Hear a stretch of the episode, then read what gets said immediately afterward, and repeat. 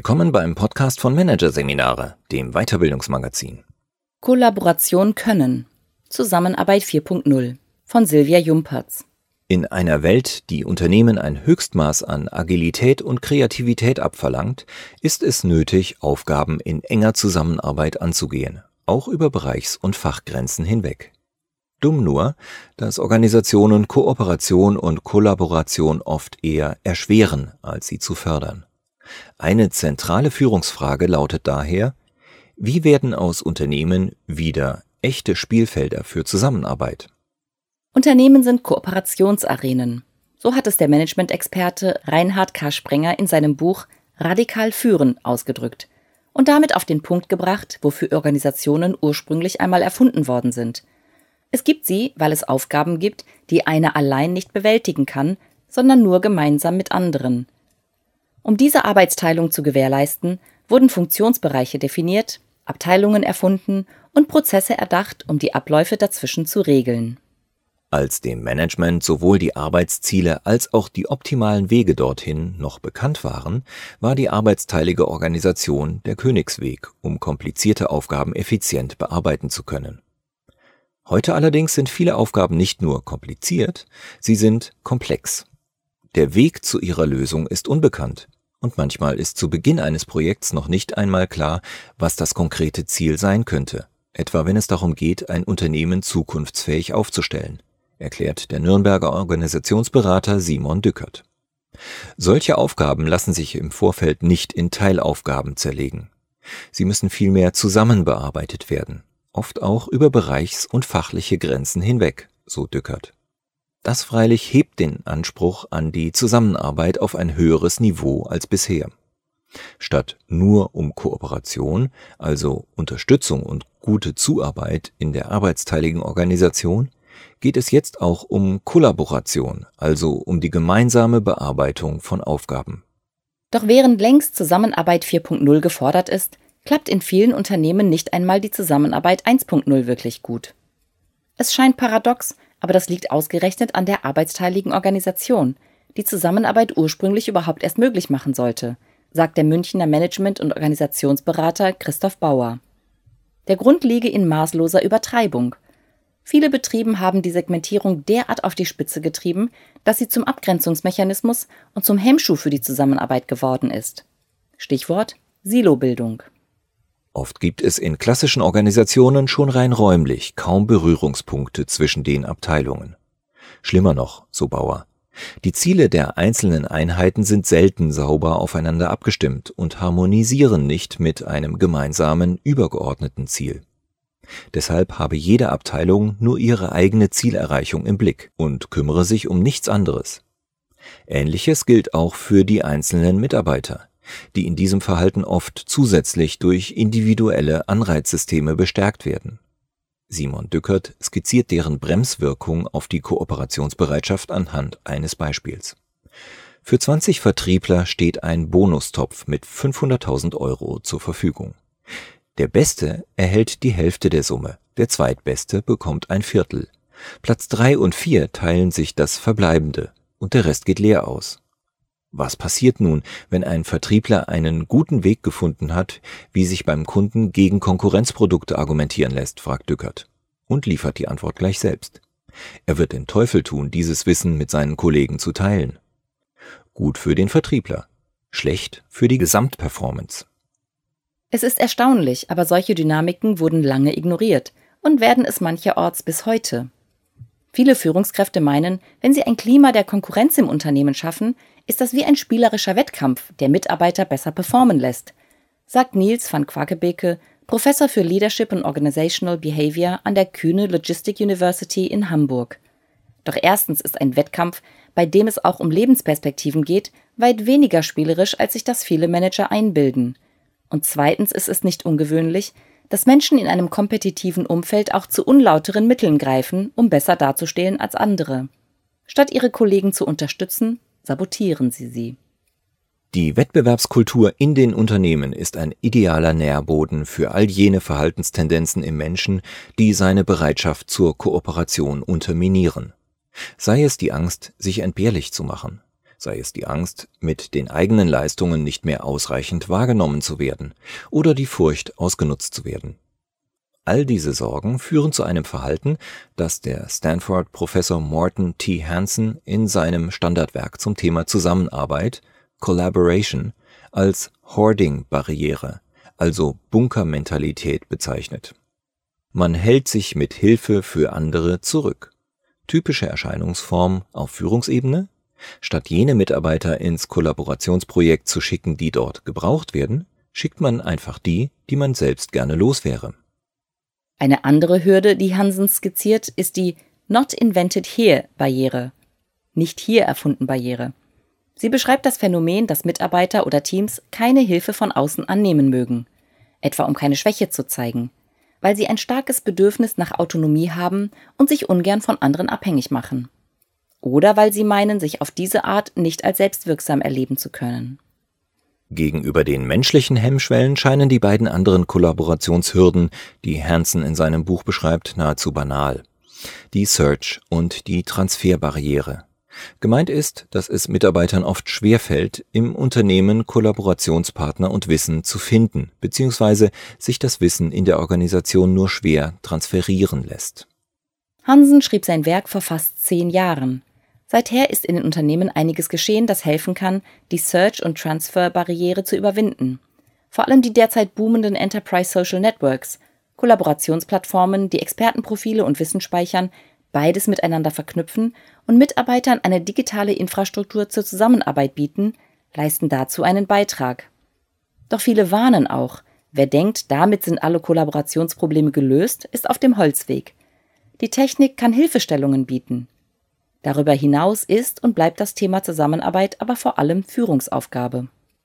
Betrachtet man die Aufgabe von den Grundlagen her, sollte sie eigentlich nicht allzu schwer zu lösen sein. Denn, so betont der Soziobiologe Eckhard Voland, Menschen tragen nicht nur die Tendenz zu konkurrierendem Verhalten in sich, sie streben auch nicht nur nach Autonomie. Sie sind soziale Wesen, sie suchen nach Anerkennung und Sicherheit in der Gruppe. Das macht sie von Natur aus kooperationswillig, allerdings nicht per se. Ebenso wie Konkurrenzverhalten ist kooperatives Verhalten eine konditionale Strategie, erklärt Wohland.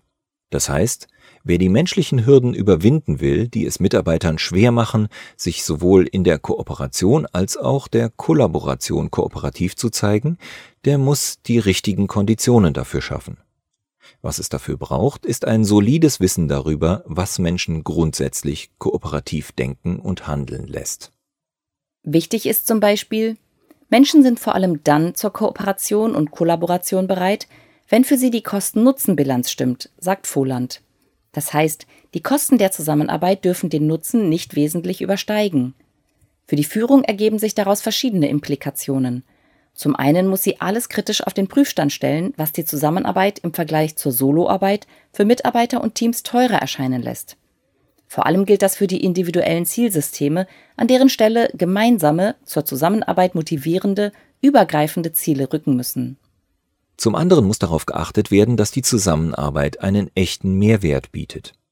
Es hat keinen Sinn, Zusammenarbeit um der Zusammenarbeit willen zu forcieren erklärt die Wiener Organisationsberaterin Susanne Ehmer. Erst wenn sie die Aufgabenerfüllung nachweislich besser, schneller, weniger fehleranfällig, kreativer oder kostengünstiger mache, sollte ihr der Vorzug vor der Soloarbeit gegeben werden. Tatsächlich läuft es in der Praxis häufig anders. So stellte Morten T. Hansen, von dem auch der Satz stammt, schlechte Zusammenarbeit ist schlimmer als keine, in seinen Untersuchungen fest, wollen Firmen auf mehr Zusammenarbeit umsatteln, dann verfahren sie dabei oft unsystematisch. Sie reißen zum Beispiel wahllos Abteilungsgrenzen ein, bauen Hierarchien ab und wundern sich dann, dass die Performance trotzdem nicht steigt. Das sei allerdings kein Wunder, schreibt Hansen, da auch Kollaboration Kosten mit sich bringe. Zum Beispiel kosten Abstimmungsprozesse oft viel Zeit. Und diese Kosten überwiegen nicht immer den Nutzen. Doch werden sie, so Hansen, viel zu selten früh genug mit auf die Rechnung gesetzt. Die Folge auf Seiten der Mitarbeiter und Führungskräfte? Frustration macht sich breit und die Lust am Kollaborieren sinkt gewaltig. Durch gute Vorarbeit steigt dagegen die Chance, dass Kollaborationsprojekte erfolgreich verlaufen, betont Susanne Ehmer, die Unternehmen in sogenannten Kollaborationslabs bei deren ersten Gehversuchen in Sachen Kollaboration unterstützt.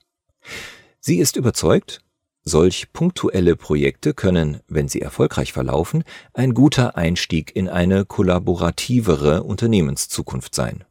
Und zwar ohne dafür gleich sämtliche Abteilungen und Hierarchien auflösen zu müssen. Vielmehr sei ein Nebeneinander von linien- und bereichsübergreifender Kollaborationsstruktur oft sinnvoll, betont Ehmer. Voraussetzung ist allerdings, dass es keine wesentlichen Hemmfaktoren in Kultur und Struktur der Linie gibt, wie die erwähnten falschen Ziel- und Anreizsysteme. Außerdem müssen die Projekte, so Ehmer, den Regeln guter Kollaboration folgen. Die hierarchische Funktion und Kompetenz wird im kollaborierenden Zusammenspiel nicht automatisch fortgesetzt, Vielmehr werden Einzelaufgaben und Rollen strikt orientiert an den Aufgabenstellungen vergeben. Es müssen gemeinsam Spielregeln der Zusammenarbeit vereinbart werden, die auch helfen, die Zusammenarbeit effizient zu halten. Und die Kollaborationsprojekte dürfen keine Inselerscheinungen bleiben. Sie müssen, so immer, vielmehr fachlich und strukturell gut mit der Linie verzahnt werden. Wie wirkt das Projekt voraussichtlich in die bestehenden Strukturen hinein? Wen tangieren die Ergebnisse dort? Wer muss deshalb unbedingt mit an Bord? Wer muss mit wem sprechen? Wer trägt die Ergebnisse in die Linie? Wer sind dort die Ansprechpartner? Und was passiert dort wann mit den Ergebnissen? Klarheit über diesen Punkt hält auch der Organisations- und Prozessbegleiter Sven Franke für wesentlich, der mit seinem Film- und Mitmachprojekt Augenhöhe Firmen dazu inspirieren will, stärker auf partizipative Arbeitsformen zu setzen. Kaum etwas wirkt sich schlimmer auf die Bereitschaft aus, sich einzubringen, als die Erfahrung, dass die Ergebnisse von Projekten, an denen man sich mitunter freiwillig beteiligt hat, einfach versanden, so seine Erfahrung. Arbeiten Mitarbeiter indes in komplett eigenverantwortlichen Teams, die sich immer wieder neu um Kundenaufträge herum formieren, dann erleben sie ihre Wirksamkeit als Gruppe meist in viel unmittelbarerer Form. Der Grund? Solche Teams erhalten ständig unmittelbare Rückmeldungen vom Kunden, Kritik, aber eben auch Lob, sagt Christoph Bauer. Der Berater ist denn auch überzeugt, dass eine Organisationsstruktur, die konsequent auf selbstverantwortliche, agile Teamarbeit setzt, letztlich den besten Nährboden für kooperatives und kollaboratives Denken und Verhalten liefert. Denn, so Bauer, solche Teams entwickeln automatisch ein gemeinsames Verantwortungsgefühl. Gleichgültig wie die jeweiligen Einzelziele und Interessen der Teammitglieder auch aussehen mögen. Sie wissen, dass sie diese harmonisieren müssen, um der Aufgabe gerecht werden zu können. Salopp gesagt, in so einem von A bis Z selbstverantwortlichen Team ist jedem sonnenklar, dass er am Ende gemeinsam mit allen anderen dumm aus der Wäsche gucken wird, wenn er darauf beharrt, ausschließlich sein Ding zu drehen und sich nicht ein Stück weit auf Bedürfnisse der Teamkollegen einlässt. Auch für Sven Franke ist Verantwortung ein zentraler Motivationsfaktor in puncto Kooperation und Kollaboration. Je größer das Spielfeld sei, das ein Mitarbeiter bespiele, je weiter also sein Verantwortungsbereich reiche, umso größer sei auch die Wahrscheinlichkeit, dass er von sich aus erkennt, wo es seiner Arbeit zugutekommt, mit anderen zusammenzuarbeiten. Und je größer die einzelnen Verantwortungsbereiche werden, umso größer werden auch die Schnittstellen dazwischen, also die Felder, auf denen potenziell Zusammenarbeit stattfindet – ist Franke überzeugt. Im klassischen Umfeld dagegen muss ein gemeinsames Verantwortungsgefühl oft erst intendiert werden. Wenn kompetitive Zielsysteme und Co wegfallen, ist in dieser Hinsicht zwar schon einiges gewonnen. Allerdings sieht Führungsforscher Niels van Quaquebecke auch hier eine rhetorische Führungsaufgabe. Wichtig sei etwa, dass Führungskräfte Mitarbeiter und Abteilungen nicht verbal gegeneinander ausspielen. Laut van Quaquebecke geschieht das häufiger, als man denkt. Da fallen Sätze wie die vom Marketing sind ja immer flink im Denken, von der Produktion kann man das ja nicht gerade behaupten. Eine Führungsrhetorik, die Zusammenarbeit stärkt, folgt anderen Prinzipien. Sie stellt zum Beispiel das heraus, was verbindet. Sie schafft eine übergeordnete Identität, die für die Mitarbeiter anschlussfähig ist. Collective Leadership nennt man das. Das Pendant dazu ist Intergroup Leadership. Dieser Ansatz kann zum Tragen kommen, wenn sich partout keine gemeinsame Identität herstellen lässt, erklärt van Quakebeke. Ein Beispiel seien humanitäre Hilfsprojekte, in denen Expats und Locals temporär zusammenarbeiten müssen. Hier lohne es sich zu betonen, Ja, ihr seid sehr unterschiedlich, aber ohne einander seid ihr nur die Hälfte wert. Diese Strategie macht sich einen Mechanismus zunutze, der auch aus der Soziobiologie bekannt ist, den Mutualismus. Bei dieser Kooperationsform können sich die Partner der Zusammenarbeit sogar spinnefeind sein, erläutert Eckhard Voland. Wichtig sei nur eines. Sie wissen, ohne die Hilfe des anderen können sie ein bestimmtes, oft nur temporäres Ziel nicht erreichen. Unternehmen freilich wünschen sich mehr als das. Sie wollen, dass ihre Mitarbeiter auch langfristig kooperativ denken und handeln. Ein Schlüssel dafür ist vor allem Vertrauen, sagt Wohland. Denn wenn sich Menschen vertrauen, mindert das ihre Sorge, ausgenutzt und unfair behandelt zu werden. Umgekehrt wächst Vertrauen dann, wenn Menschen die Erfahrung machen, dass ihr Optimismus, dass andere sie nicht ausnutzen, nicht enttäuscht wird. Auch deshalb sei agile Teamarbeit ein optimales Substrat für die Kooperationsbereitschaft, meint Christoph Bauer. Aufgrund der regelmäßig stattfindenden Meetings, in denen die Kollegen den Stand ihrer Arbeit präsentieren, brauche zum Beispiel niemand zu fürchten, dass sich einer auf Kosten der anderen eine ruhige Zeit macht.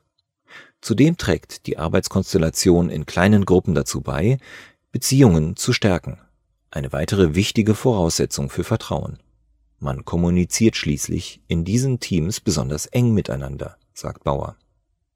Allerdings können auf die Art auch Kommunikationshürden zwischen den Fachdisziplinen schneller sichtbar werden. Es kann beispielsweise vorkommen, dass die Programmierer genervt die Augen verdrehen, weil die Designer mal wieder nicht kapieren, wieso sich eine bestimmte Idee nicht umsetzen lässt. Was an dem Beispiel deutlich wird, auch die eigenverantwortliche Teamarbeit ist kein Selbstläufer für gute Zusammenarbeit. Es braucht auch dort Instanzen, die vermitteln und dem Team seinen Umgang miteinander zurückspiegeln. Gerade hier liegen zentrale Aufgaben der Führung. Das gilt umso mehr, weil menschliche Tendenzen wie der Hang zum sozialen Vergleich und die Lust daran, besser zu sein als andere, in einem weniger kompetitiven Umfeld zwar weniger geschürt werden als im Wettbewerbsumfeld traditioneller Unternehmen. Ganz aus der Welt sind sie aber nie, denn sie liegen ein Stück weit auch in unserer Natur, genauso wie unser Zugehörigkeitsbedürfnis. In letzter Konsequenz müssen Führungskräfte daher vor allem eines tun, sagt Niels van Quaquebecke. Sie müssen Autonomie und Zugehörigkeitsbedürfnisse gut ausbalancieren. Konkret heißt das, das kompetitive Element im Menschen und erst recht sein Bedürfnis, sich als autonom und selbstwirksam zu erleben, sollten adressiert werden. Allerdings, so van Quaquebecke, anders als bisher. Etwa indem immer wieder aufs Neue entschieden wird, wo es auch innerhalb der gemeinsamen Arbeit Sinn macht, Einzelleistungen zu erbringen und zu würdigen und wo nicht. Oder auch, indem Mitarbeiter nicht vermittelt wird, du bist besser als ein anderer, sondern stattdessen beispielsweise, du bist heute besser als gestern.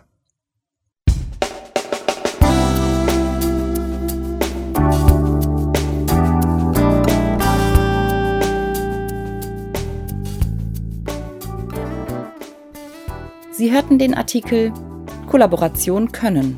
Zusammenarbeit 4.0 von Silvia Jumpertz. Aus der Ausgabe September 2018 von Managerseminare, produziert von Voiceletter. Weitere Podcasts aus der aktuellen Ausgabe behandeln die Themen Gesunde Unternehmensentwicklung, Wachsen ohne Platzen. Und alternative Gehaltsmodelle, New Work, New Pay.